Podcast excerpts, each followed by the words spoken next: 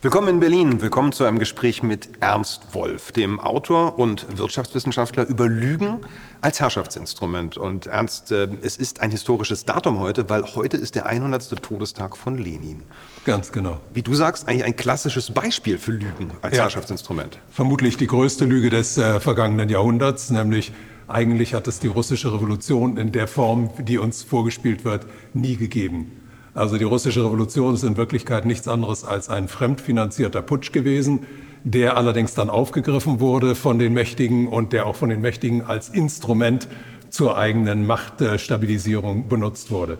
Also da, wenn man sich die Hintergründe da anguckt, dann ist das hochinteressant und äh, man kriegt da einen wirklich sehr tiefen Einblick darin, wie die Mächtigen arbeiten, vor allen Dingen, wie sie ideologisch damit arbeiten, bestimmte Begriffe in die Welt zu bringen, mit denen sie dann operieren. Also es ist ein hochinteressantes und hochspannendes Thema. Das klingt ja so ein bisschen wie Maidan 1.0, oder? Die Farbenrevolution. Äh, Maidan hat viele Vorgänger, muss ja. ich sagen. Maidan hat viele Vorgänger und wird wahrscheinlich auch noch viele Nachfolger haben. Du hast mich, muss ich zugeben, darauf hingewiesen, auf diese, auf diese Tatsache. Es gibt tatsächlich schon viel äh, Veröffentlichungen dazu, die nie so wirklich Eingang in die Schulliteratur gefunden haben und in die offizielle Geschichtsschreibung. Das ist einfach kein Wunder, weil das äh, zerstört natürlich nicht nur das eine Narrativ, sondern das stellt dann auch die ganzen anderen Narrative in Frage. Und das würde natürlich einen Lawineneffekt auslösen und der ist natürlich nicht gewollt. Das klingelt auch irgendwie wieder eine Glocke. Da denkt man sofort an WEF und die Dinge, die wir die letzten zwei, drei Jahre leben. Über all das reden wir gleich ausführlich Ganz und genau. danach genau. diskutieren wir mit dem Publikum und zwei Überraschungsgästen. Ich danke dir schon mal vorab, freue mich drauf. Und ihr könnt das Ganze sehen, die Diskussion bei Paul Brandenburg.com und den ganzen Rest, die Diskussion und Szenen aus der Entstehung natürlich bei Apolut.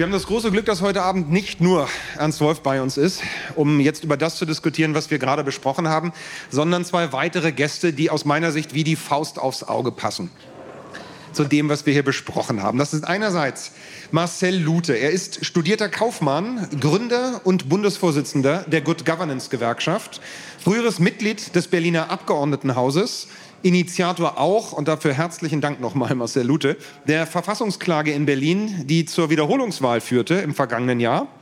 Er ist bekennender, ja, unbedingt.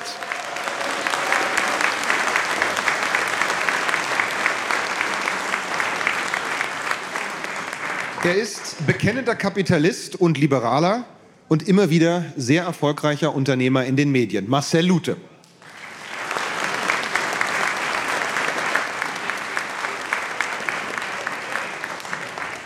Nicht weniger bekennend, aber aus der anderen Richtung ist Dieter Dehm. Dr. Dieter Dehm ist diplomierter und promovierter Pädagoge. Er ist Musiker, er ist Komponist, als in beiden Eigenschaften vielfach ausgezeichnet mit Gold- und Platinplatten. Er ist früheres Mitglied der Partei Die Linke und aus Sicht vieler dort ein Enfant terrible gewesen. Er ist bekennender Marxist und ebenso erfolgreicher Unternehmer und mittlerweile geschätzter Kollege. Lieber Dieter, schön, dass du da bist. Dieter Dehm.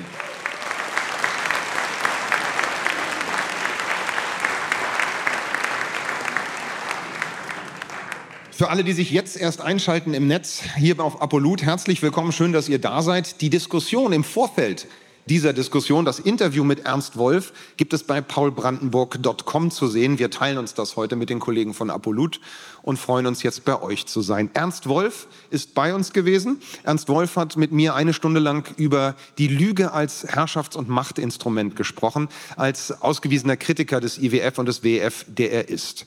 Und äh, geplant und angedacht ist jetzt, mit euch zu diskutieren über das, was Ernst Wolf gerade vorgetragen hat oder das, was ihr vielleicht wichtig findet in diesem Zusammenhang. Ich eile, sobald ich dann sehe, dass jemand sich meldet, zu euch. Habt ein bisschen Geduld. Ich gehe dann von Stuhl zu Stuhl, habt das Mikro für euch, diskutiere diskutiere mit euch und gebe die Fragen weiter. Ja, das Mikrofon ist so gesehen offen. Meldet euch einfach, habt ein bisschen Geduld beim Melden bitte. Wer sich als Erster meldet, hat gewonnen. Hervorragend.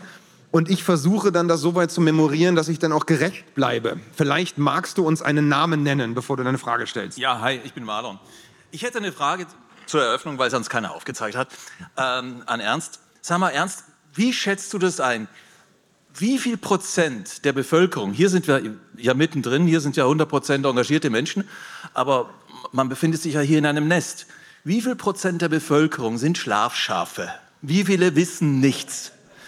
Kann man das so wie in der Statistik mit der ersten Standardabweichung bei 68 Prozent eingliedern und die Unentschiedenen bis 95 bis zur zweiten Standardabweichung? Ich würde mich einfach für deine über deine Einschätzung interessieren. Die besten Fragen sind ja die, wo die Antwort gleich mitgeliefert wird. Das hattest du gerade, aber ernst. Vielleicht hast du auch eine Meinung dazu. Ja, ich, hab, ich kann da also keine Zahlenangaben machen, aber ich denke, dass die, die Geschichte gemacht wird von äh, einem relativ geringen Prozentzahl der Menschen. Also ich glaube, dass ein großer Teil der Menschen einfach, ich würde die auch nicht als Schlafschafe be bezeichnen. Also viele Leute sind einfach mit ihrem eigenen Leben so sehr beschäftigt und interessieren sich nicht für Politik und wissen auch gar nicht um die Zusammenhänge, wie die Politik in ihr eigenes Leben eingreift. Also ich will da nicht so hart über diese Leute urteilen, aber ich glaube, dass äh, die Geschichte nur von einem ganz kleinen Prozentsatz der Menschen gemacht wird, die die Entscheidungen treffen und die mitziehen. Wir sehen ja auch bei, bei Demonstrationen, Demonstration, selbst wenn wir mal eine große, riesengroße Demonstration haben, dann sind da einige hunderttausend Leute bei einer Bevölkerung von 84 Millionen. Eine konkrete, und er ist heute ungewohnt optimistisch, was mich so ein bisschen irritiert, aber vielleicht kriegen wir noch in die andere Richtung. Du verrätst uns deinen Namen, freundlicherweise? Ja, Anatol Schmidt ist mein Name, hallo. Ähm, ich habe eine Frage. Paul äh, sagt ja schon, es sei wichtig, Gesicht zu zeigen in diesen ganzen ähm, Zusammenhängen. Und Herr Wolf, Sie haben vorhin erzählt, dass äh, Sie an der Universität vor 50 Jahren große Probleme bekommen haben. Wie, ähm, wie soll man denn äh, mit Angst umgehen vor, vor Ächtung, vor dem Verlust äh, der Berufsstelle und so weiter und so fort, vor auch sozialer Ächtung im Freundeskreis? Da würde mich mal Ihre Meinung ähm, interessieren. Ich glaube, da wäre, wäre der Herr Dehm äh, der geeignete pa äh, Ansprechpartner. Mit Ächtung weil, kennt er sich aus, der Weil ich gerade gehört habe, dass er Pädagoge ist dass er Pädagoge ist und da ist er wahrscheinlich be be besser berufen, die zu beantworten als ich. Dann geben wir die gleich weiter. Ich darf noch dazu anhängen. Anatol und ich, wir kennen uns. Ich habe ihn gerade im Dunkeln nicht erkannt. Er ist unter anderem auch journalistisch tätig und ist mit seiner Geschichte schon in die Öffentlichkeit gegangen. Hier steht ein Mann, der als Student auf seine Abschlussfeier verzichtet hat, der mehr oder minder exmatrikuliert wurde und dann auch rausgeschmissen wurde, nachdem Corona lange vorbei war, als er versuchte, an dieser Abschlussfeier dann teilzunehmen. Er hat es also auf sich genommen, an der Universität geächtet zu werden. Und ich ich bin schwer beeindruckt von dem, was Anatol geleistet hat. Ein verdienter, ein verdienter Applaus. Dieter, ich, ich, glaube, eines deiner Erfolgsbücher hieß Meine schönsten Skandale. Also wenn du dich mit einer Sache auskennst, dann ist es wohl Ächtung und Skandalisierung. Naja, also erstmal herzlich willkommen und äh, schön, dass ich da sein kann. Danke dir, Paul, für die Einladung. Äh, auch wenn ich zu allem, was Sie zu Lenin gesagt habe, nicht zustimmen kann. äh, aber äh, trotzdem danke ich, dass Sie mich da weiter verwiesen haben. Ich bin in der Tat äh, Psychosomatiker. Das ist zwar in Frankfurt immer mit dem PET versehen und kann natürlich über die Seelen Urgründe von Anpassung und Skandalisierung wenig sagen. Ich weiß nur, dass bei einigen Skandalisierungskampagnen auch Geheimdienste ihre Finger im Spiel haben. Äh, bei der Zerstörung von Persönlichkeiten, bei der Fragmentierung von Lebensumständen. Und äh, das hat nicht abgenommen seit McCarthy. Äh, und die entscheidende Frage ist natürlich, was hält man aus? Und da wird man schon an bestimmte Grenzen geführt. Das werden Sie auch erlebt haben, wo man dann auch sich fragt, ist das eigentlich richtig? Äh, weiterzumachen. Bei mir fingen die Skandalisierungen an, als ich die als Mitglied der Frankfurter Stadtregierung in SPD die äh, Deutsche Bank eine Verbrecherorganisation genannt habe.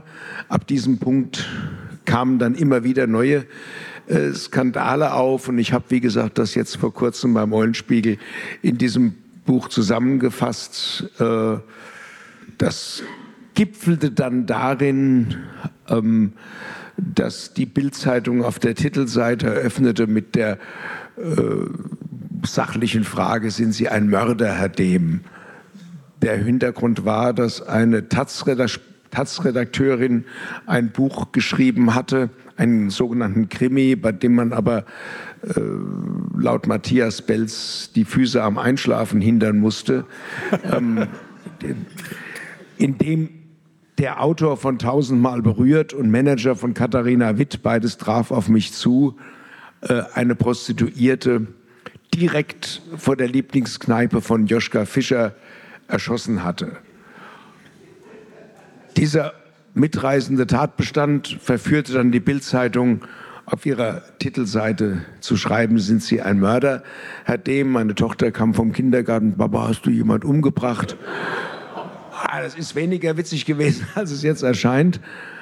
Äh, und solche Sachen ein paar Mal dann erlebt zu haben, das zeigt, dass der Imperialismus in seiner Innenarchitektur sich nicht immer an die zivilisierenden Regeln hält, die er gerne Querdenkern und anderen heute aufnötigt.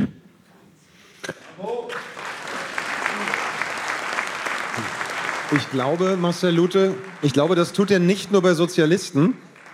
Es ist ja auch so, auch bei, Entschuldigung? Das ist ja fantastisch. Ja, ja, mit Technik, die Wunderwerk der Technik. Also ich würde gerne, weil ich die Frage auch dahingehend verstanden habe, wie man es, wenn man nicht unbedingt im medialen Licht steht, aushält, anderer Meinung zu sein. Die Erfahrung, die wir gemacht haben, gerade mit der Gewerkschaft, mit der Gründung der ja noch sehr jungen Gewerkschaft, war genau das, dass sich viele Menschen gemeldet haben, die Mitglied geworden sind, die angerufen haben, dann eben halt bei uns und sich in gewisser Weise ausweinen konnten. Sie sagten, oh Mensch, ja, jetzt bin ich nicht mehr allein. Wenigstens einer ist doch irgendwie auch dieser Meinung. Deswegen habe ich es sowohl im Parlament als auch in meinem ganzen anderen politischen Leben immer als Aufgabe verstanden, dass es irgendjemand geben muss, der anderer Meinung ist. Egal in welcher Frage. Wenn alle in die eine Richtung schwimmen, muss es eben halt dieses eine Fischchen geben, das gegen den Strom schwimmt. Und wenn es das gibt, wenn das sichtbar ist, gerade auch in einem Betrieb sichtbar ist, dass es zumindest einen gibt, der sich traut, seine Meinung zu äußern, dann führt das relativ schnell dazu, dass andere, vielleicht auch erst heimlich, vielleicht sogar erstmal still, nur für sich, sagen, ach Mensch, ja, eigentlich hat er ja gar nicht so Unrecht. Wir haben einen Fall gehabt, weil gerade das Thema Corona kam, in dem der Landrat in irgendwo Ostwestfalen angeordnet hatte, dass ihn das nicht interessiert, dass diese Maskenpflichten weggefallen sind. Bei ihm gelte das weiterhin. Die Dame hat sich bei uns gemeldet an einem Freitagvormittag. Wir haben Freitagmittag ein äh, kurzes sachliches Fax an den Landrat geschickt mit der Aufforderung, das bis Montag früh abzustellen. Ansonsten werde er eben halt die gesamten Folgen, die daraus resultieren, gerade arbeitsrechtlich zu tragen haben. Ergebnis war erstmal natürlich bis Montagmittag keine Reaktion. Dienstagmorgen, wir hatten uns gerade dran gemacht, Dienstagmorgen rief die Dame wieder an. Herr Lute, Herr Lute, wir haben eine Mail bekommen vom Landrat. Der hat jetzt natürlich aus völlig eigener Überzeugung sich entschieden, dass es jetzt doch nicht mehr so schlimm ist mit diesem schlimmen Virus und dass man jetzt auf die Masken verzichten könne. Und das, das habe ich ganz alleine geschafft. Also mit Ihnen ne, zusammen, aber ich als Einzige. Und die kommen jetzt alle zu mir, die gratulieren mir, die finden das auch toll. Das sind die Erlebnisse, die die Leute haben. Immer dann, wenn sie, und davon lebt Demokratie, anderer Meinung sind. Und deswegen muss man diese Meinung vertreten. Immer. Ja, also der Profi weiß natürlich, jede schwierige Frage auch gleich immer für Werbung zu verwenden, was sehr gegönnt sei. Aber mal Spaß beiseite. Tatsache ist ja auch, Marcel Lute, wenn man googelt, findet man die hässlichsten Schmutzkampagnen. Man findet Behauptungen über familiäre Verfehlungen. Ich will da nicht wiederholen, was da behauptet wird. Bei Dieter war es natürlich alles erstunken und erlogen. Es war eine ganz andere Kneipe, vor der die Prostituierte erschossen hat. Der kann das ab. Aber worauf ich hinaus will, und ich weiß nicht, wie eure Meinung dazu ist, man muss es doch schon irgendwie mögen, oder? Also das, das abzukriegen, das ist nicht lustig, das macht auch keinen Spaß. Da sitzt man auch nicht zu Hause, macht sich ein Bier auf und sagt, ach, vollkommen egal, sondern das ist derartig schmutzig, es betrifft die eigenen Kinder, in, in zwei Fällen hier mindestens. Und äh, das, das muss, da muss schon so gestrickt sein, dass man diesen Angriff braucht und daraus seine Energie nimmt, würde ich sagen. Ich weiß nicht, wie ihr das seht. Also bei mir ist das so, ja, es treibt mich eher mehr an, wenn ich sowas abkriege. Aber wehtun tut es trotzdem. Er, er schüttelt den Kopf. Darf er anfangen? Dieter. Das wirkt dann nach außen meistens so, äh, dass man schon fast sich dafür entschuldigen muss, diesen Skandal nicht selber evoziert zu haben. Und da du selber weißt, wie es sich im Auge dieses Hurricanes anfühlt, also wenn alle Medien gleichermaßen deinen Kopf fordern, wenn die Cancel Culture so richtig zuschlägt und wenn du die Pranke auch der Macht spürst. Also, weißt du, wenn mich irgendwer von irgendeinem Rand oder so anpinkelt, das macht natürlich nichts aus. Und da hat man auch feixende Freude dran, dem oder der zu entgegnen. Aber wenn du die Pranke der Macht spürst und weißt dann, wenn du jetzt nicht der wärst, der du bist, du Paul Brandenburg gesichert auch mit dem Medizinertitel, äh, Marcel äh, Ernst. Ja.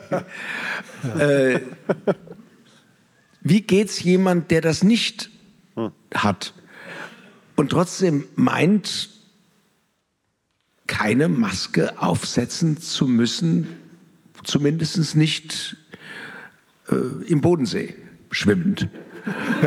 ähm, und wer meint, die Nachrichten sind für Zelensky frisiert oder der Wirtschaftskrieg gegen China wird jetzt gerade in der Taiwan-Krise, die sich anbahnt, aus wirtschaftlichen Gründen, aus ökonomisch und das auch laut, noch laut und deutlich sagt. Oder wer beim Gendern einmal das Stottern vergisst.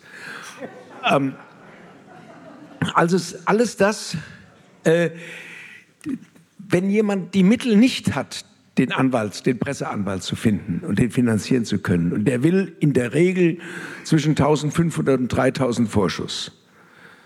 Ähm, Vorschuss. Da sind noch nicht die Prozesskosten drin. Ich weiß. ähm, ich sehr gut. Ja, dann ist eine Abwägung. Und ich freue mich über viele Menschen, das sage ich auch mal zu den Schlafschafen. Und da war Ihre Antwort famos. Hat mir sehr gefallen, trotz Ihres Irrtums bezüglich Lenin. Oder Ihren vielen Irrtümern. Hat mir sehr gefallen. Zeugt auch einen von tiefen Humanismus.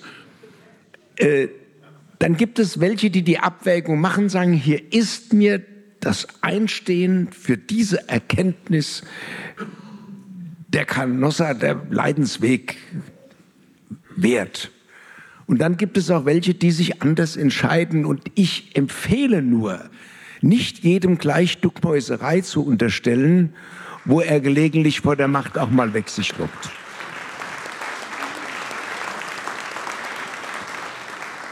Ich ahne, die Meinung des Gewerkschaftschefs geht in eine ähnliche Richtung. Ja, also du hast ja einerseits eine persönliche Frage formuliert. Wie, wie geht man persönlich damit um? Was muss man da vielleicht für ein Charakter sein? Wie, wie nimmt man das auf? Das kommt sicherlich darauf an, ob man davon überzeugt ist, dass man was falsch gemacht hat oder vielleicht davon überzeugt ist, dass man bewusst angegriffen wird, gerade weil man was richtig gemacht hat. Im letzteren Fall wiederum gibt es auch zwei Kategorien von Menschen. Diejenigen, die unbedingt lieb gehabt werden wollen. Mein guter Freund Guido Westerwelle war so jemand, zu seinem Leidwesen hinterher. Und diejenigen, denen das egal ist, die im Gegenteil eher aufblühen, wenn der gesamte Saal gegen sie ist. Ich habe 1998 mit Jürgen Marcel, Möllermann so eine Veranstaltung Darf ich, darf ich ganz kurz nur bei unserer Bitte, nun langjährigen Freundschaft darf ich mal unterbrechen. Ich will nur eins zur Ehrenrettung von Guido Westerwelle sagen. Ich schätze ihn teilweise so ein wie du, aber ich habe ihn erlebt im Bundestag bei seiner Rede gegen den NATO-Einsatz gegen Libyen. Also für sein Votum der Enthaltung im UN-Sicherheitsrat. Und wie er da stand, wirklich mit tiefer Überzeugung das begründet hat, es gibt gegenwärtig, ich glaube, er sagte 38 Kriege, sehr blutige Bürgerkriege auf der Welt. Wir können nicht überall die, unsere Luftwaffe hinschicken. Mir bricht zwar das Herz, aber ich bin nicht dafür, dass in Libyen wir kennen das Ergebnis, Libyen wurde zerschlagen, der modernste Sozialstaat Nordafrikas. Und es ist das Auffahrgebiet für den islamischen Staat geworden und große Schleuserparadies etc. Und dann stand er da, es waren übrigens die Grünen. Die Unterbrechung wird immer kürzer, liebe ja. Das war, es waren übrigens, nein, ich will noch mal sagen zu Guido Westerwelle, mit dem du ja befreundet warst, ich kannte ihn nur flüchtiger. Aber die grünen Feigsten dazwischen, warum er nicht bombardiert. In der schärfsten Art, polemisch dazwischen, wirklich Rabauken im, im Plenum des Parlaments. Und da hat er wirklich gestanden. Also ich muss sagen, da wollte er von niemand lieb gehabt haben. Da wollte er, glaube ich, nur das begründen, was ihm sein Gewissen da diktierte. Das gab es bei ihm auch. Ist, ist richtig, ist völlig richtig. Widerspricht aber ja dem nicht, was ich gerade aufgemacht habe. Variante 1, 2 bin ich davon überzeugt, dass es sowieso schon mal richtig ist, was ich tue. Dann brauche ich deutlich weniger Unterstützung. Er hatte die auch damals von seiner Fraktion. So, und auf der anderen Seite dann äh, war gerade bei 98 Ruhrgebiet, Wahlkampfveranstaltung der FDP zum Thema Abbau der Steinkohlebergbausubventionen. Und zwar in Gladbeck. Ja, 3500 Kumpels in dem Saal. Und ich hatte die äh, ehrenvolle Aufgabe, das quasi vorzubereiten. Und die FDP war für die Abschaffung dieser Steinkohlesubventionen. Aus, wie ich übrigens auch bis heute finde, sehr guten Gründen. Und der Saal tobte und war gegen ihn. Und Möllemann kam an, der war müde, der war abgekämpft, einfach ja, von langen Tagen, Wahlkampf und so weiter. So. Und in dem Moment, in dem er das Toben im Saal hörte, die Stimmung gegen ihn, hey, oh, dann wollen wir doch noch mal sehen, wie viel Kraftreserven ich noch habe. Jetzt drehe ich noch mal auf, jetzt mache ich's. Und so hat er es dann eben auch gemacht. Und in die, sobald sich die Leute ausgeschrien haben, das hat im Übrigen möchte ich an dieser Stelle Christian Lindner in keiner Weise mit Jürgen Möllemann vergleichen. Da liegen Welten zwischen. Aber auch bei den Bauern hat man jetzt gesehen, wenn sich die Leute erstmal ausgeschrien haben, dann beginnt der Prozess, der in einer Demokratie sich eigentlich gehört dass der eine redet, der andere zuhört, erwägt, was derjenige gesagt hat und sich dann danach seine eigene Meinung daraus bildet. Die muss sich ja noch nicht mal verändert haben, aber zumindest eben halt das Zuhören. Und in dem Moment, in dem du medial mit irgendeiner Schwachsinnsgeschichte angegriffen wirst, ja, ob es die äh, erschossene Prostituierte, wo auch immer jetzt war, äh, oder irgendeine andere Geschichte, dann weißt du, dass es ganz offensichtlich nicht darum geht, dass jemand zuhören soll, sondern es soll davon abgelenkt werden. Die Botschaft soll plötzlich nicht mehr stattfinden. Und in dem Moment weiß man eigentlich, dass man irgendwie gefährlich wird und es richtig macht.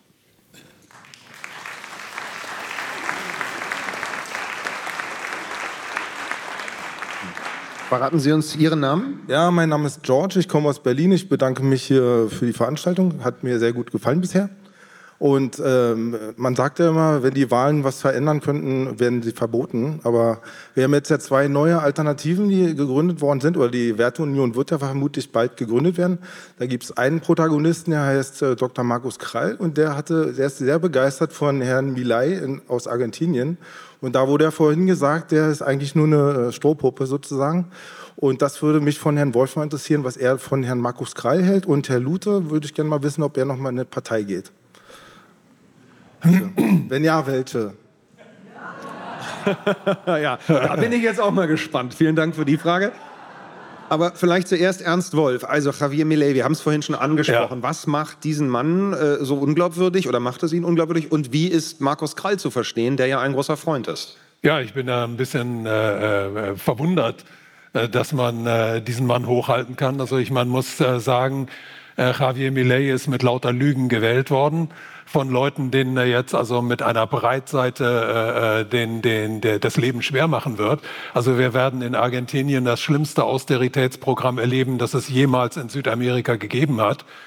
Äh, und äh, da kann ich einfach nicht mitziehen und, und äh, ich verstehe da die, die, die Meinung von Herrn Krall nicht, aber ich weiß, dass Herr Krall auch sich als Libertärer versteht und äh, meint, also man müsste den Staat immer äh, außen vor lassen, man müsste die, die Marktwirtschaft einfach äh, äh, ungebremst sich entfalten lassen.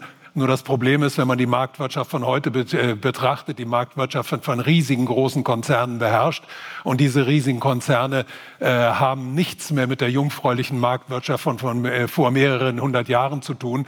Und deswegen, wer heute für die ungebremste Herrschaft der Marktwirtschaft ist, der ist für die ungebremste Herrschaft der Großkonzerne, das heißt BlackRock, Apple und Co.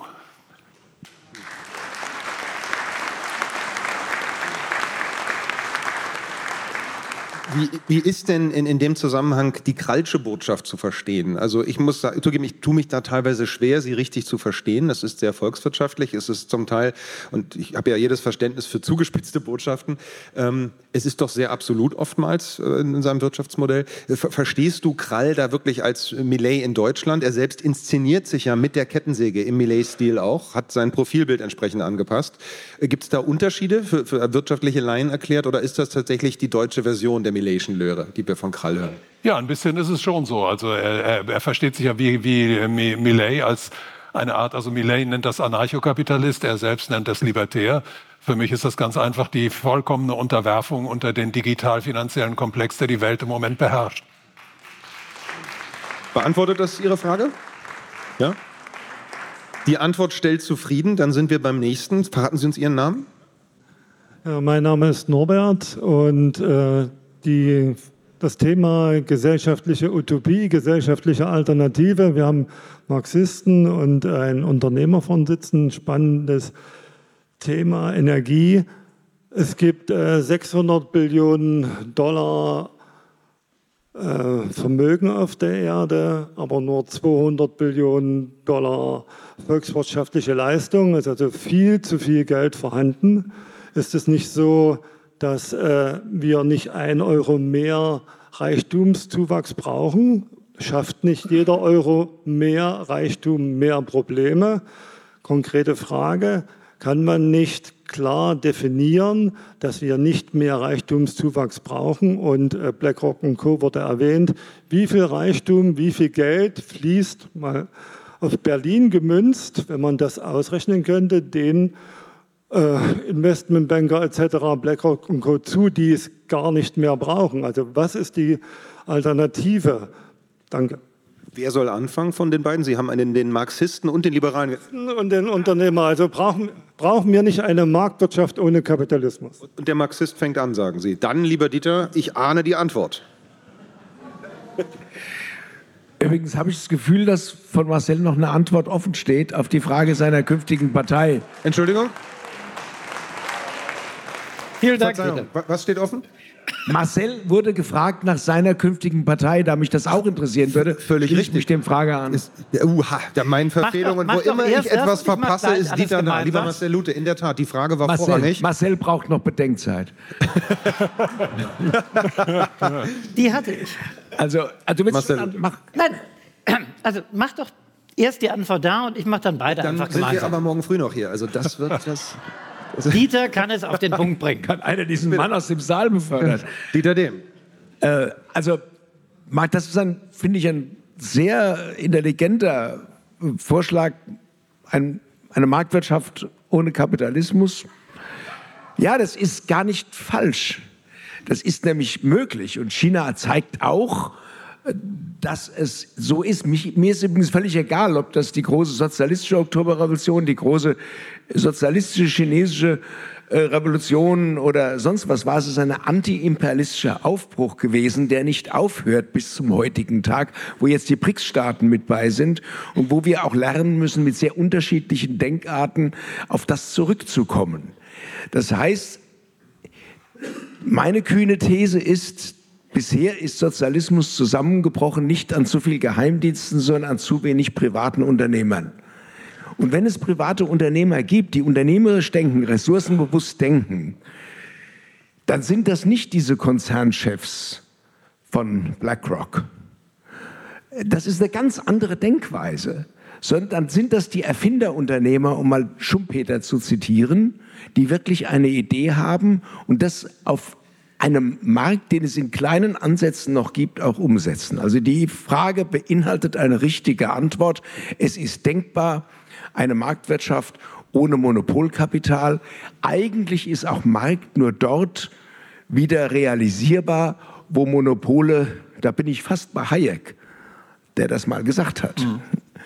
Äh, Also der Erfinder des Neoliberalismus äh, wo Monopole zurückgedrängt werden. Und dazu sind alle herzlich eingeladen, weil die Macht von dem, was jetzt auch in Davos überwiegend sich zusammenfindet oder rottet, und das, was äh, BlackRock und äh, Jeff Bezos und Bill Gates repräsentieren, hat mit dem Überlebenswillen der Menschheit vergleichsweise wenig zu tun. Ja. Die Antwort fand auf jeden Fall beim Fragesteller Zustimmung, habe ich gesehen. Es gab Szenenapplaus. Marcel Lute, gleiche Frage an dich und danach natürlich die, endlich die Enthüllung. Welche Partei würde es denn werden? Dadurch, dass ich jetzt ja zwei Fragen auf einmal beantworte, habe ich ja etwas mehr Redezeit und darauf hatte ich gehofft.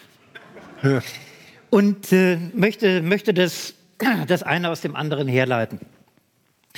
Zunächst mal habe ich immer großen Wert darauf gelegt, wenn wir über bestimmte Begriffe sprechen, in dem Fall über Vermögen, Wohlstand für Menschen, dann sollten wir zunächst definieren, was damit gemeint ist. Und wenn wir den Wert dieses Vermögens, dieses Wohlstands in Geld messen, wie Sie es gerade auch in der Frage getan haben und wie es auch viele Leute üblicherweise tun, dann sind Debatten über diese Frage dann wieder davon geprägt, von dem Unverständnis der allermeisten Menschen davon, was Geld eigentlich ist. Ob Geld eigentlich irgendeinen Wert an sich hat.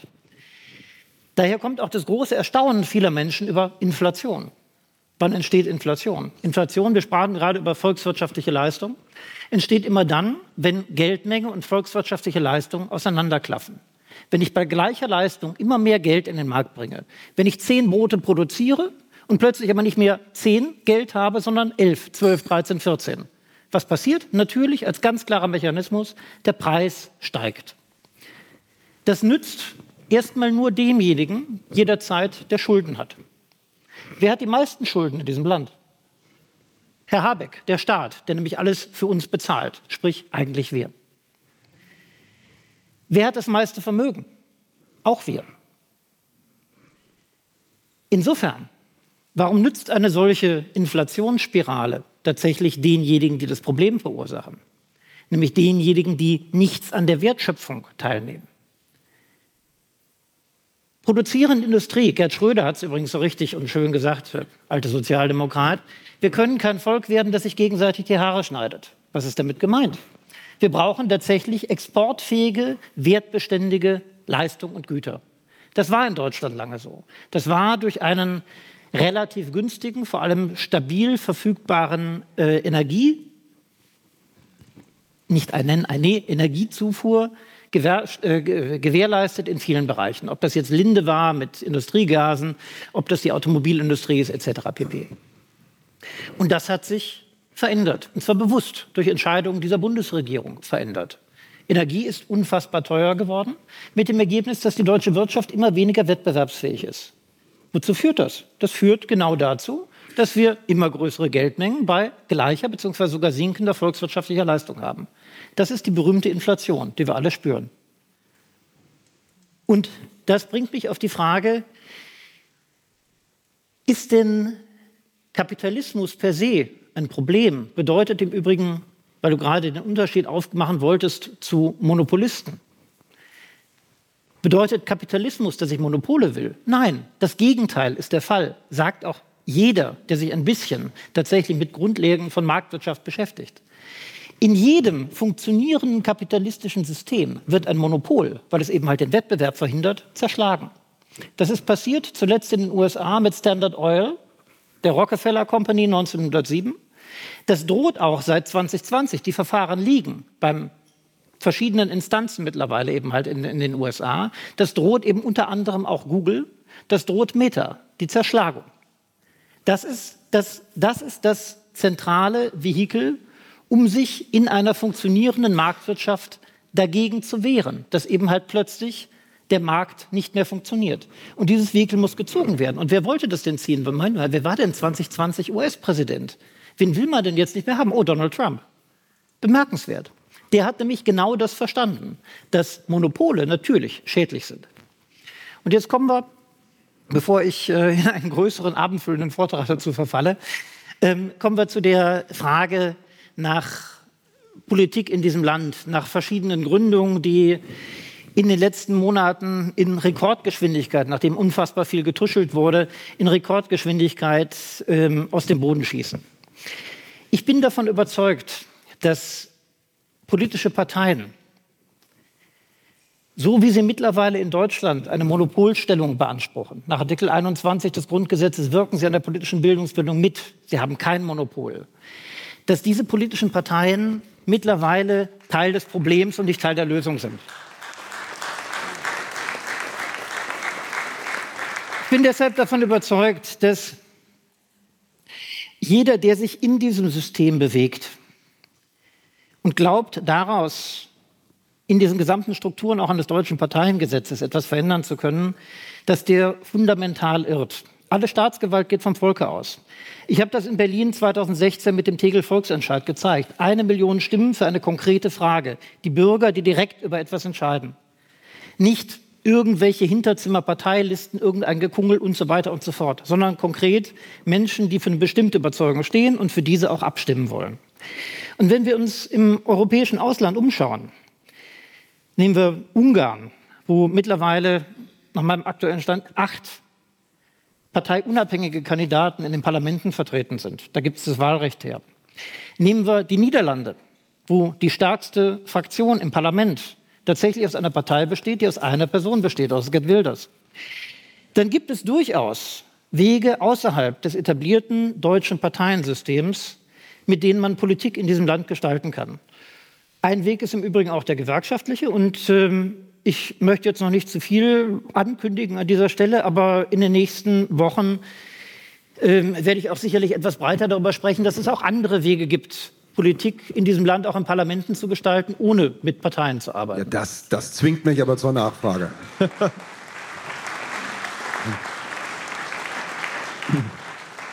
Also das kann man natürlich nicht so andeuten, ohne sich zumindest äh, dann die Nachfrage gefallen zu lassen. Was heißt denn das konkret? Was für Möglichkeiten gibt es denn da, die da vielleicht kommen könnten? Naja, wie gesagt, Artikel 21 des Grundgesetzes sagt, politische Parteien, äh, Parteien wirken an der politischen Willensbildung des Volkes mit. Die haben kein Monopol. Es gibt ähm, eine ganz interessante Arbeit des wissenschaftlichen Dienstes des Berliner Abgeordnetenhauses aus dem Jahre 1978, die erklärt, dass Parteilisten, also ausschließliche Parteilisten für die Wahlen zum Abgeordnetenhaus verfassungswidrig sind.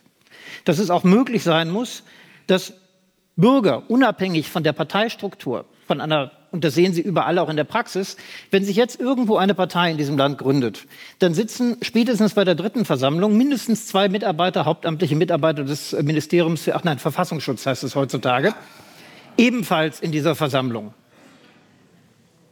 Sie sind plötzlich eingeengt in dieses von der Bürokratie zerfressene und zersetzte Parteiwesen, so wie es mittlerweile arbeitet. Und das ist nicht das, was Demokratie, Demos, die Herrschaft des Volkes eigentlich meint. Das Volk kann sich in jeder Form organisieren. Es kann in jeder Form an demokratischen Wahlen teilnehmen. Es kann eben halt auch parteiunabhängig in nennen wir es Bürgerinitiativen, Initiativen für dieses Grundgesetz, für das, was wir eigentlich wollen, agieren. Das, das und genau dieses Angebot muss es geben. Und Paul, das kann ich dir versprechen, wir werden auch noch darüber reden, dieses Angebot wird es geben. Ja, ich will da unbedingt drüber reden. Das heißt, du stimmst zu und Marcel Lute. Das heißt, um mit Ernst Wolf zu sprechen, und Ernst Wolf korrigiert mich hoffentlich gleich, das heißt, Parteien werden uns keine Rettung vor der Parteienkorruption bringen. Wir müssen dieses Parteienkorsett überwinden, weil mit denen geht nichts mehr.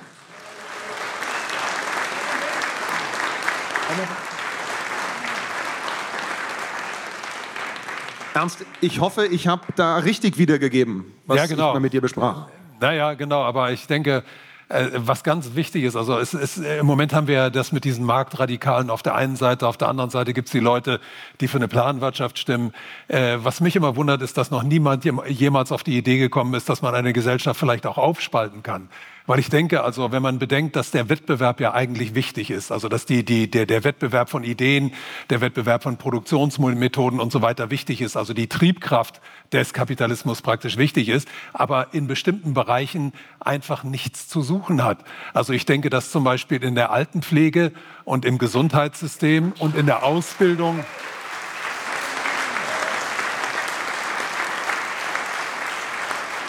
Ich denke, ich denke, dass in bestimmten gesellschaftlichen Bereichen der Kapitalismus einfach nichts zu suchen hat. In anderen Bereichen kann man ihn ja einfach existieren lassen.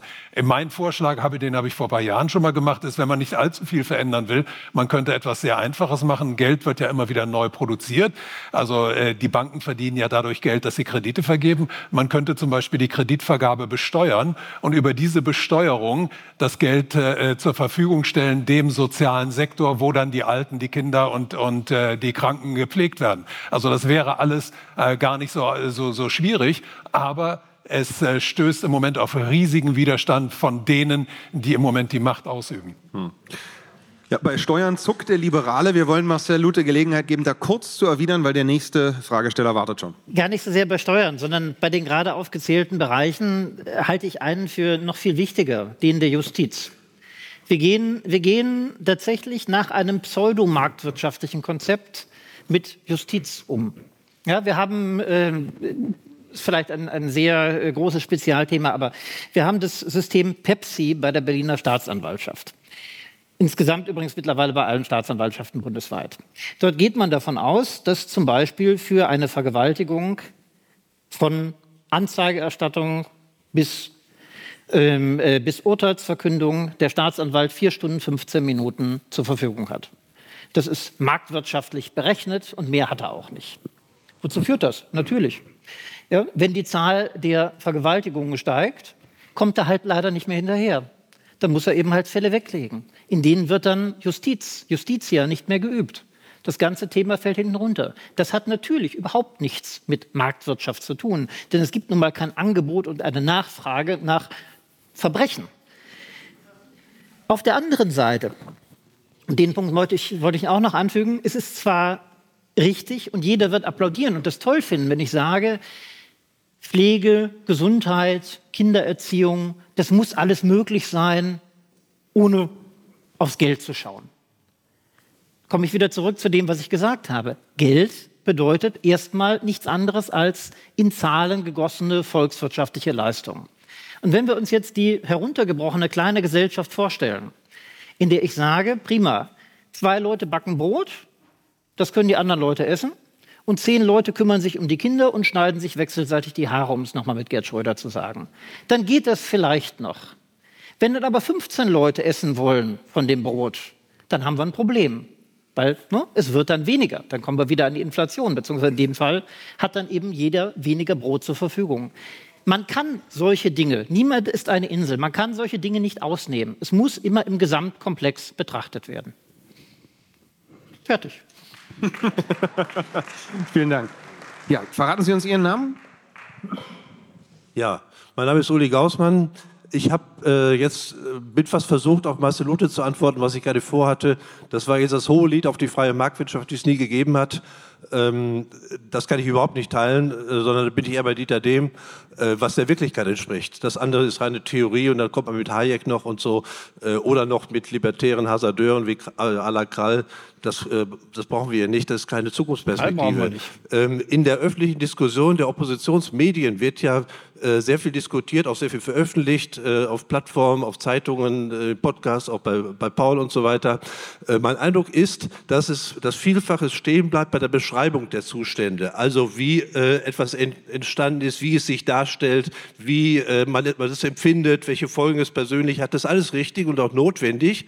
Ähm, aber dabei darf es nicht stehen bleiben. Man muss, nicht, man muss vom, vom Wie auch zum Warum kommen. Wo ist das entstanden? Was sind die Ursachen? Das kann ich nur dreimal unterstreichen, was Ernst Wolf eben in dem Gespräch auch äh, mit Paul dazu gesagt hat. Ähm, und wenn ich äh, solche Diskussionen höre, wie äh, es sind nur wenige Prozente, die was kapieren und der Rest sind äh, irgendwie Schlafschafe oder so, das kann ich überhaupt nicht teilen. Wir sollten beginnen, ähm, nicht zu teilen nach wir und die anderen, also nicht nach Zahl, was sind die Kleinen und was ist die große Gruppe, die nichts versteht, sondern nach Interessen. Wer ist davon betroffen? Wer profitiert davon? Äh, und wessen Interessen liegen eigentlich nahe beieinander? Und das ist, das ist die große, große Mehrheit. Das ist das eine. Und dann sollten wir auch nicht teilen nach links und rechts, sondern nach oben und unten. Das ist, dann kommen wir den Ursachen viel, viel näher. Und da sind wir auch nahe bei dem, was, äh, ich habe es ja schon gesagt, was Ernst Wolf immer wieder auch in seinen Vorträgen jetzt, äh, sagt und auch zu Recht sagt, das kann man auch nur unterstreichen. Wir müssen Wege finden, auch in der Publizistik und auch in der öffentlichen Darstellung, auch in unserer Diskussion, daran sind wir auch beteiligt, volkstümlicher zu werden. Wir müssen, die, wir müssen näher ran die Anliegen, die es bisher gibt, die vor allen Dingen im Bereich der akademischen Mittelschicht angesiedelt sind und im Prekariat zu einem Volksanliegen zu machen. Nämlich bei denen, dass es bei denen ankommt, die davon noch betroffen sind, die nach Hilfe suchen. Und dazu gibt es inzwischen viele, viele Möglichkeiten. Es gibt auch viel mehr, als man bisher weiß, als allgemein bekannt ist, was es bereits an Parallelgesellschaften gibt und dass sich das bereits beginnt, Bahn zu brechen, wenn wir uns von der Gefangenschaft und der Kasernierung der geplanten, der digitalen, des digitalen Gefängnisses befreien können. Äh, und die Chancen sind, ich sag mal, ähm, das ist noch nicht entschieden, in welche Richtung das geht. Das ist noch äh, offen und ich will auch nicht zu lange machen. Aber ich will nur dieses, diese Anregung, ich will nur diese Anregung geben, in diese Richtung zu denken. Dankeschön. Und der Fairness halber, lieber Uli Gaußmann, Du hast als sehr geschätzter Gast auch im nackten Niveau ja zum Thema ein Buch vorgelegt und hast das da ausführlich vorgelegt. Verrat uns noch den Titel, so viel Werbung darf sein. Ja, aber gerne. Das Buch heißt ähm, äh, Wirtschaft und Finanzen neu gedacht, Revolution der Menschlichkeit und ist vor ein paar Wochen erschienen. Das gehört zur Transparenz. So, jetzt erinnere ich mich dunkel, das waren einige kurze Antworten dazwischen, dann wird es immer schwierig, sich zu erinnern, aber Sie waren der nächste Fragesteller. Verraten Sie uns Ihren Namen? Sie können gerne noch sitzen bleiben, wie Sie möchten.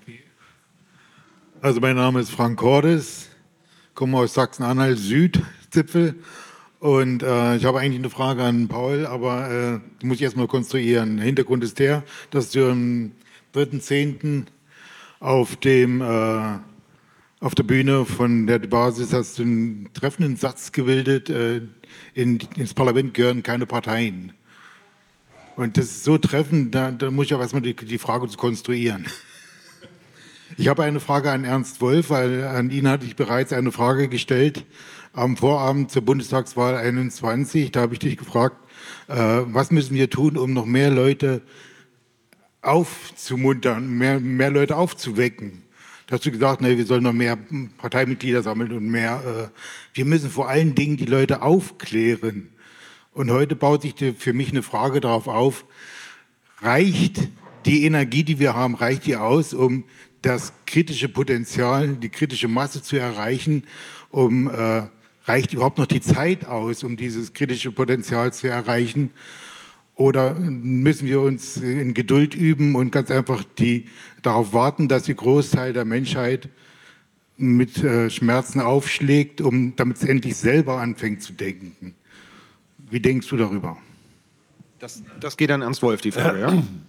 Ja, ja, den Fachmann denk, für Optimismus. Ich denke, ja, ich denke auf, auf irgendetwas warten ist das Allerfalscheste. Ich denke, man muss sofort ins Handeln kommen und man muss tun, was man kann. Und das, äh, ich habe ja vorhin schon erklärt, der Nährboden für Aufklärung war nie besser in unserer Zeit und den sollten wir nutzen mit aller Kraft.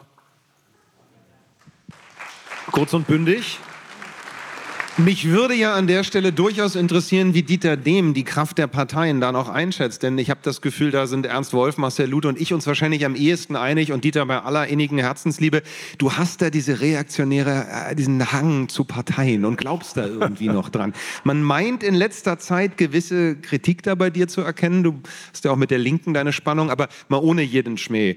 Ähm, traust du den, und ich meine jetzt nicht nur das BSW, traust du den Parteien Neugründungen mehr zu als offensichtlich Ernst Wolf und Marcel Lute? Glaubst du, aus diesen Parteien kann noch etwas kommen oder müssen wir die, die auf jeden Fall entmachten, damit auch aus denen noch was Gutes kommen kann? Also es gibt keine Entmachtung der Parteien, die wird es auch nicht geben. Äh, das System hier laut Grundgesetz ist so eng an Parteien gebunden, dass ich mir den Weg dazu überhaupt nicht vorstellen kann. Also das wäre mehr als die doppelte Revolution, äh, das Großkapital nach Artikel 14 oder 15 des Grundgesetzes zu entmachten, die Parteien zu entmachten. Äh, die sind in einem fürchterlichen Zustand. Ich fürchte, dass auch, wenn sich Sarah jetzt einfangen lässt, alleine zu dem Zweck, die AfD als die einzige Oppositionspartei, die wenigstens mal halbherzig sagt, Frieden mit Russland zu verkleinern, dass das ein schäbiger Zweck der Medien ist, für die sie sie gerne auch jetzt mal ein paar Monate auf dem Schild tragen, bis sie dann in Thüringen äh, ihren Job gemacht hat und anschließend dann, wenn sie auch Sarah Wagenknecht erledigen und dieselben Verbotsforderungen jetzt gegen die AfD irrsinnigerweise erhoben werden, werden dann auch gegen das BSW äh, erhoben. Also ich halte die Parteien insofern in einem schäbigen Zustand, insoweit sie sich den großen Medien fügen.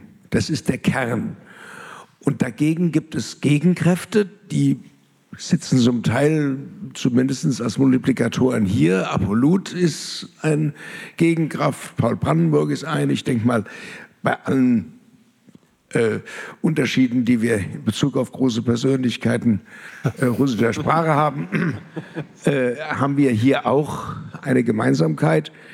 Es muss eine größere Vernetzung geben, um diese Spaltung zu überwinden. Und Paul, hm, wenn du schon den Luxus leistest, außerhalb der hier gegebenen basisdemokratischen Redeliste mich äh, anzusprechen, dann will ich noch einen Aspekt hinzusagen, der vielleicht im Gedränge sonst wegfallen würde. Die Herrschenden, selbst diese Truppe von, den, von der Ampel, sind Weltmeister darin und das ist ein Teil auch der Parteienfunktion. Dagegen kann man was tun. Ich glaube auch in Parteien was tun, aber nur dann, wenn Medien und Druck auf der Straße groß genug sind. Im Zerspalten von Widerstand. Die Bauern sind jetzt auf der Straße gewesen. Die Spediteure haben sich angeschlossen, Teile der Ärzte sogar und andere. Und jetzt kommt der Tierwohlzent. Jetzt kommt die Tierwohlabgabe für die guten Bauern, die ja so viel für das Tierwohl schon tun und als Anreiz für die, die es noch nicht tun. Der Zweck ist einzig und allein, die Verbraucher gegen die Bauern aufzuwiegeln und eine Spaltung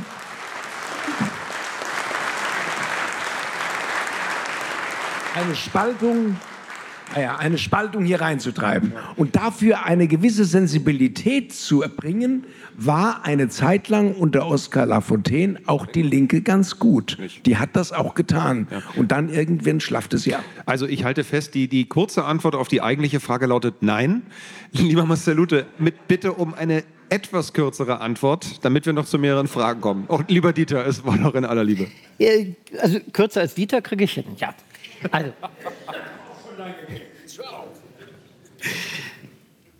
ich komme schon wieder mit dem Grundgesetz. Ja, die Parteien haben darin eine Rolle, aber die Parteien sind auch verpflichtet, ihren inneren Aufbau demokratisch zu gestalten. Das ist ein Petitum des Grundgesetzes an die Parteien. Wenn wir uns, und ich habe etwa 30 Jahre meines Lebens in politischen Parteien verbracht, wenn wir uns die Lebenswirklichkeit in politischen Parteien anschauen, mit den Ortsverbänden, den Kreisverbänden, den Bezirksverbänden, den Landesverbänden, mit der Frage, und äh, das finden wir auch schon vor 100 Jahren bei Max Weber, mit der Frage, wie politische Parteien denn tatsächlich real ausgestaltet sind. Wer mal bei so einer Ortsverbandssitzung irgendwo war.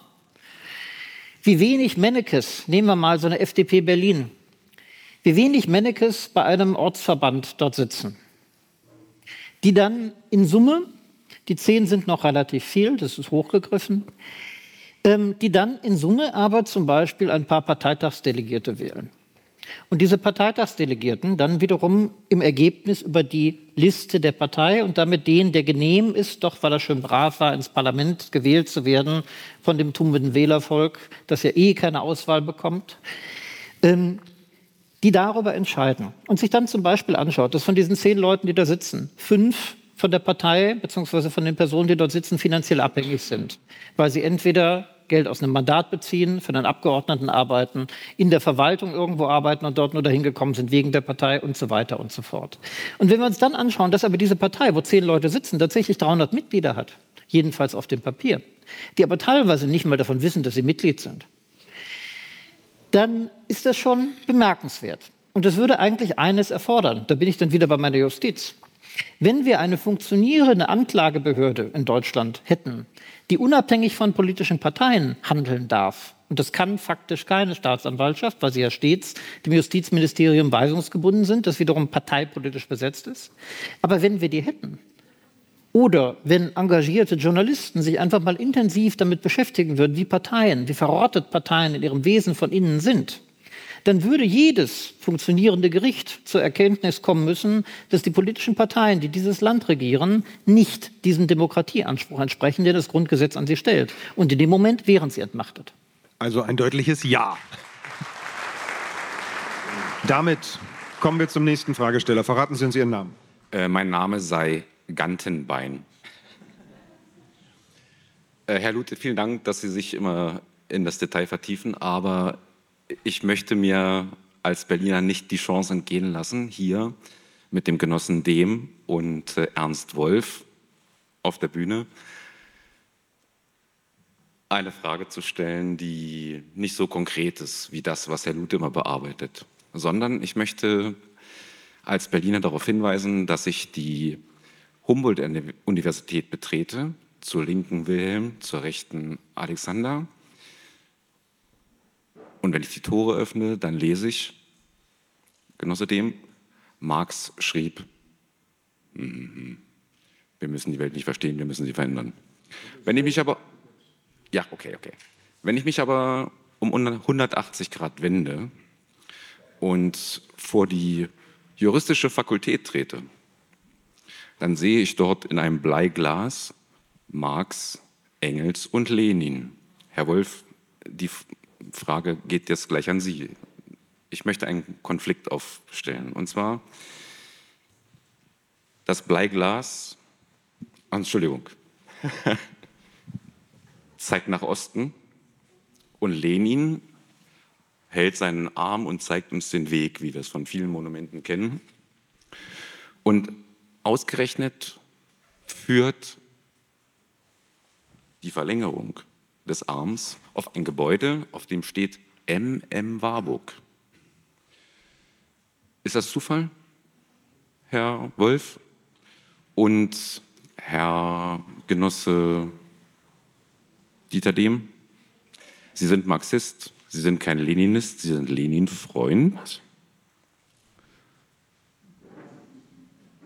Wie, wie, wie, können Sie den Konflikt zwischen Ihnen beiden auflösen? Also nicht ganz verstanden. Da geht es mir genauso, muss ich ehrlich sagen. Ich, ich könnte noch einen draufsetzen. Da steht daneben noch das Hotel du Rome, ein ganz grandioses Fünf-Sterne-Hotel. Das ist genau gegenüber von der Humboldt-Universität.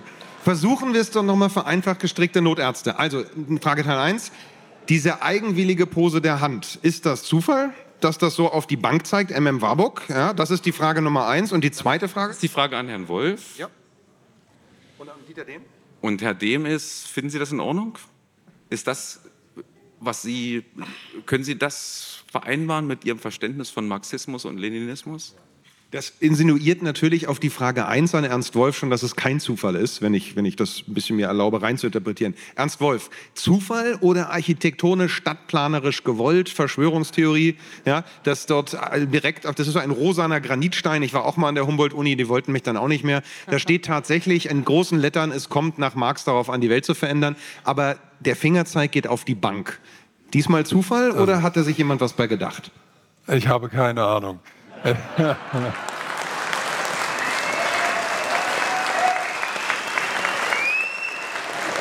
Aber so, lieber Dieter, und du musst jetzt erklären, wie Ernst Wolf, der keine Ahnung hat, wie du das mit dir vereinbaren kannst. Dankeschön. Ich kann mit meinem Gewissen vereinbaren, dass Ernst Wolf hier keine Ahnung äußert. Äh, und ich glaube auch, ich habe das auch nicht ganz begriffen, aber nebenbei bemerkt, ich bin ja Frankfurter und da habe ich das auch noch nicht gesehen gehabt. Ich weiß nur eins, dass man diesen Satz, der da steht, äh, die Philosophen haben die Welt nur verschieden interpretiert, es kommt darauf an, sie zu verändern, immer so interpretiert, was ich für sehr platt halte, ist Philosophen waren immer irgendwo im Elfenbeinturm und jetzt krempelt man die Ärmel hoch und verändert die Welt. So ist das nicht gedacht, sondern der Satz ist gedacht als äh, to, to prove the pudding, to pudding is to eat the pudding. Das heißt, wenn du etwas wirklich interpretieren willst, und das sagen dir alle modernen Physiker, ob jetzt Heisenberg mit der Unschärferelation oder Einstein oder Planck, du musst, wenn du interpretierst, die Versuchsanordnung mit einbeziehen. Das heißt, du musst die Welt beim Interpretieren verändern. Du musst es schmecken, fühlen, sehen, dabei veränderst du es schon. Es gibt keinen reinen, unveränderten Interpretationsvorgang. Und das ist, glaube ich, ganz wichtig. Wir können mehr interpretieren. Das hätten wir übrigens auch bei Corona äh, gekonnt, äh, wenn wir uns wirklich in die Situation von Menschen, die Abstand halten sollten, in einem Wohnsilo mit einem Fahrstuhl hineinversetzen. Eine sehr intellektuelle Variante auszudrücken, dass die Lebensrealität der Menschen bei den Herrschenden gar nicht ankommt. Ich möchte aber, um dem, dem Fragesteller noch zur Seite zu springen, sagen, für die Nicht-Berliner, das ist in der Tat auffällig.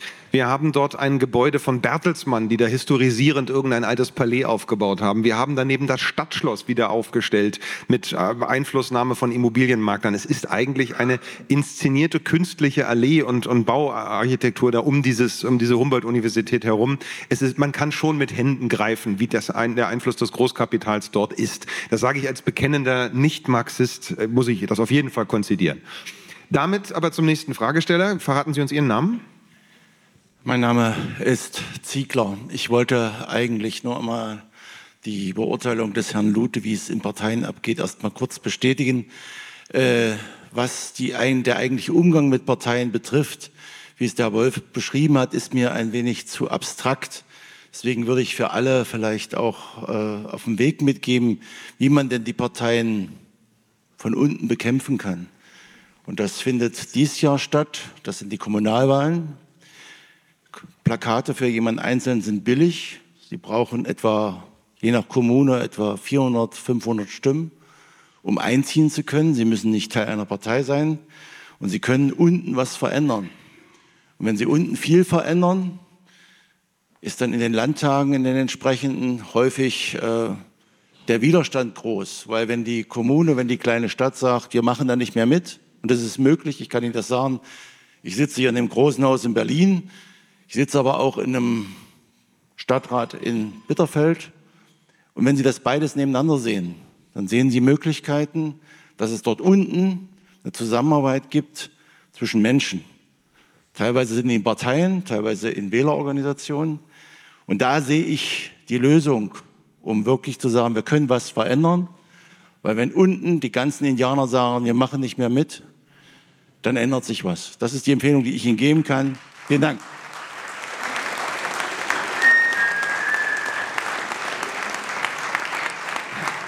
Das passiert, wenn man sich der AfD zu sehr annähert, dann pfeift's. Nein, ich möchte reinsetzen. Herzlichen Dank für den Einwurf. Und da Sie es selbst ja sagten, darf ich es sicherlich anhängen. Kai-Uwe Ziegler der AfD im Bundestag. Schön, dass Sie hier sind, Herr Ziegler. Danke.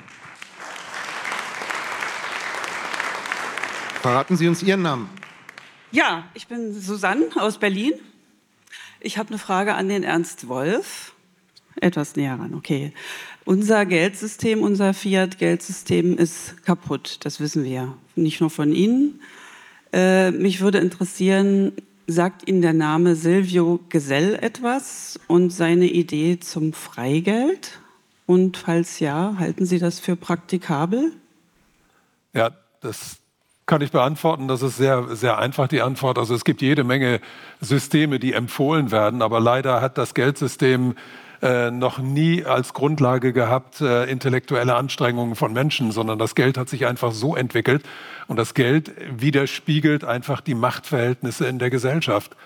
Und das ist das große Problem. Also das Geld ist in die Gesellschaft gekommen vor ungefähr 3000 Jahren und das Geld hat sich über die Gesellschaft erhoben und das Geld hat auch das Leben über äh, ungefähr 3000 Jahre bestimmt. Wir inzwischen leben in einer Zeit, in der nicht nur das Geld über die Machtverhältnisse bestimmt, sondern auch noch die Daten dazu.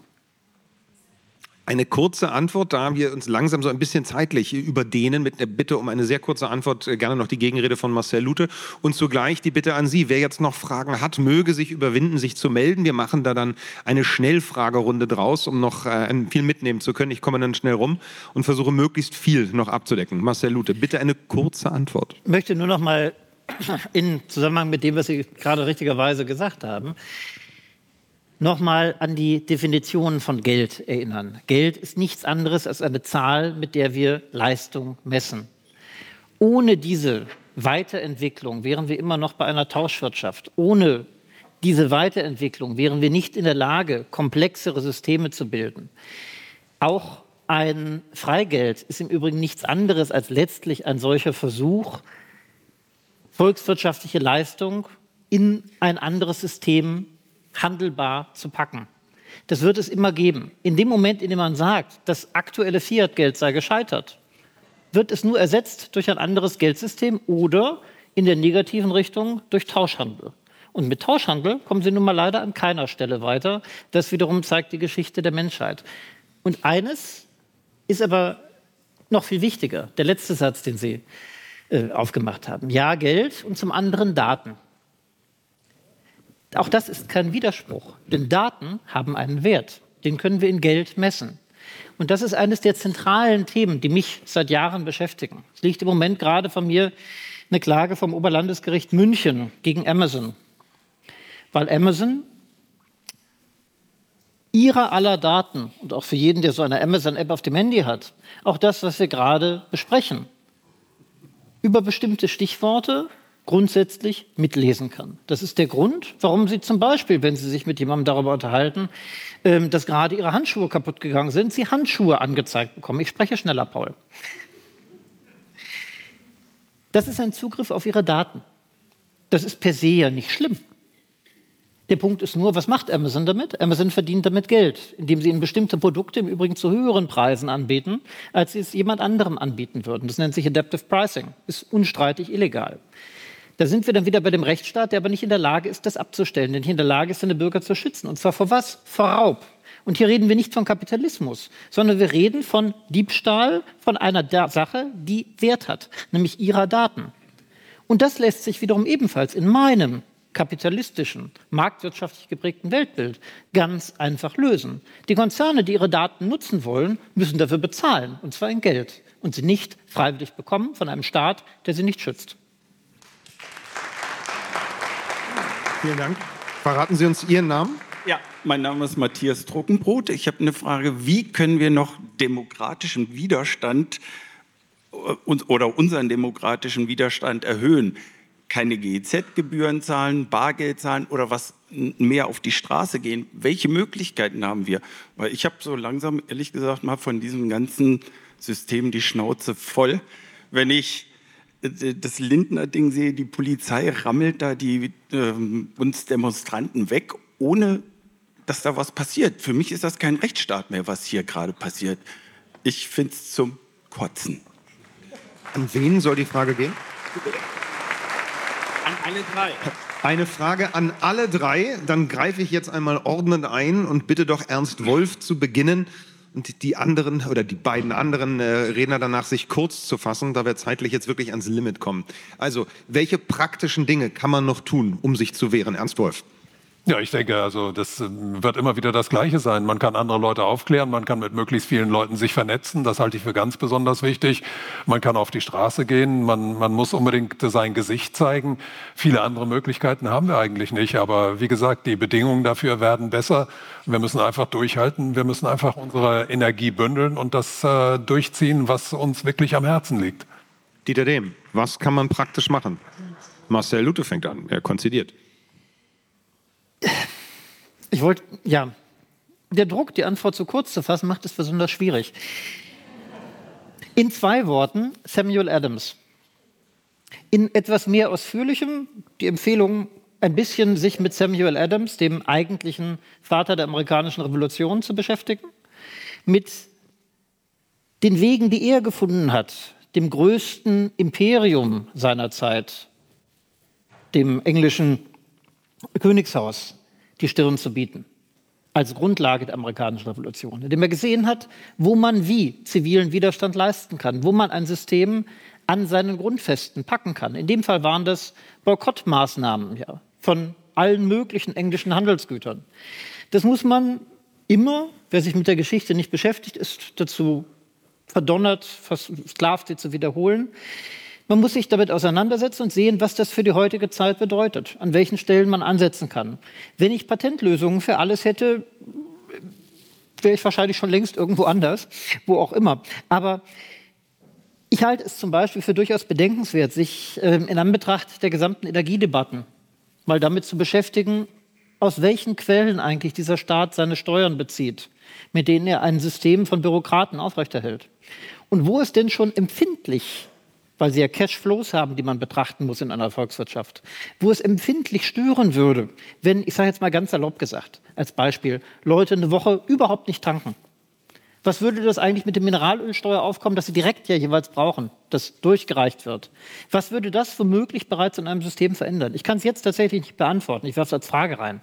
Aber an dieser Stelle gibt es mehrere Punkte, über die man einfach mal auch gemeinsam nachdenken muss, wo man dort kleine Nadeln einsetzen kann, die ein System ganz massiv stören können. Den berühmten Sandkorn. Also Konsumversicht und äh, Konsumverzicht und dadurch Steuerfluss, dadurch Steuerfluss eindenken, Gesicht zeigen und öffentlich aufklären, sagt Ernst Wolf. Dieter Dehm. Also ich schließe mich da Ernst Wolf an mit der Priorität bei auf die Straße gehen. Netzwerken ist nur ein Präludium dafür und nicht durchgehen lassen, was an Medien Lügen läuft. Also ich sage das Beispiel jetzt mal mit diesem sogenannten Adlon Gate. Da treffen sich ein paar zu einer Buchvorstellung. Der rechtsradikale Geheimplan und dann wird Und dann wird wirklich, wirklich dieses Adlon in Potsdam mit der Wannsee-Konferenz gleichgesetzt. Von, wo, die, wo die Vergasung, die industrielle Vergasung von Millionen Juden beschlossen worden ist. Das wird damit gleichgesetzt und dann gelingt es Markus Lanz gestern noch, Sarah Wagenknecht in diesen Kontext mit einzubeziehen, weil sie mit einem vor zehn Jahren mal ein Abendessen hatte, der auch im Adlon war. Und wenn solche Methoden, ja, das ist passiert, wenn solche Methoden durchgreifen, dann ist es wichtig, ob man sich als rechter Demokrat oder als linker Demokrat, als liberaler oder als marxistischer Demokrat versteht, zusammen die Stirn zu zeigen, nicht nur in Leserbriefen, sondern wirklich auch mal mit einer Strafanzeige und auf der Straße auch mal eine Mahnwache zu machen gegen Markus Lanz. Das hat übrigens damals geholfen. 2014 anschließend hat er sich bei Sarah Wagen nicht entschuldigt, aber jetzt ist er wieder rückfällig geworden.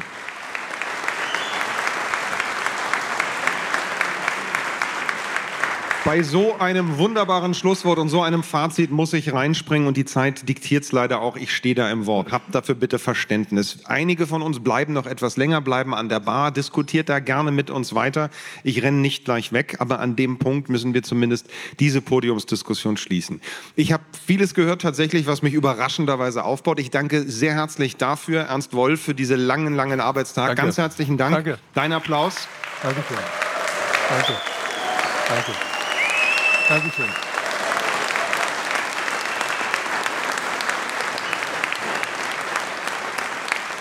Ich danke sehr herzlich dem einen Grundgesetzromantiker, auf den ich mich immer verlassen kann.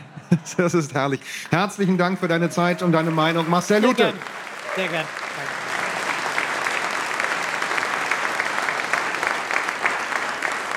Und selbstverständlich nicht minder herzlich meinem allerliebsten Systemgegner und ideologischen Gegner, Dr. Dieter Dehm. Herzlichen Dank, lieber Dieter.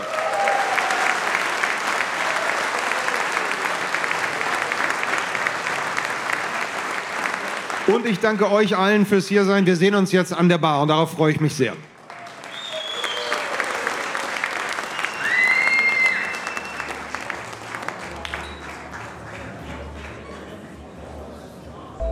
Danke, dass Sie Apolut eingeschaltet haben.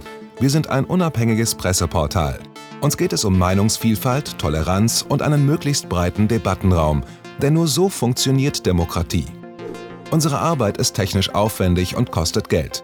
Da Sie immer wieder hier sind, unterstützen Sie Apolut am effektivsten mit einem Dauerauftrag. Mehr Infos auf apolut.net/unterstützen. Apolut ist keine Einbahnstraße. Lassen Sie uns in Kontakt bleiben. Abonnieren Sie den Apolut Newsletter, so verpassen Sie nichts. Registrieren Sie sich auf apolut.net/newsletter. Natürlich gibt es Apolut auch als App.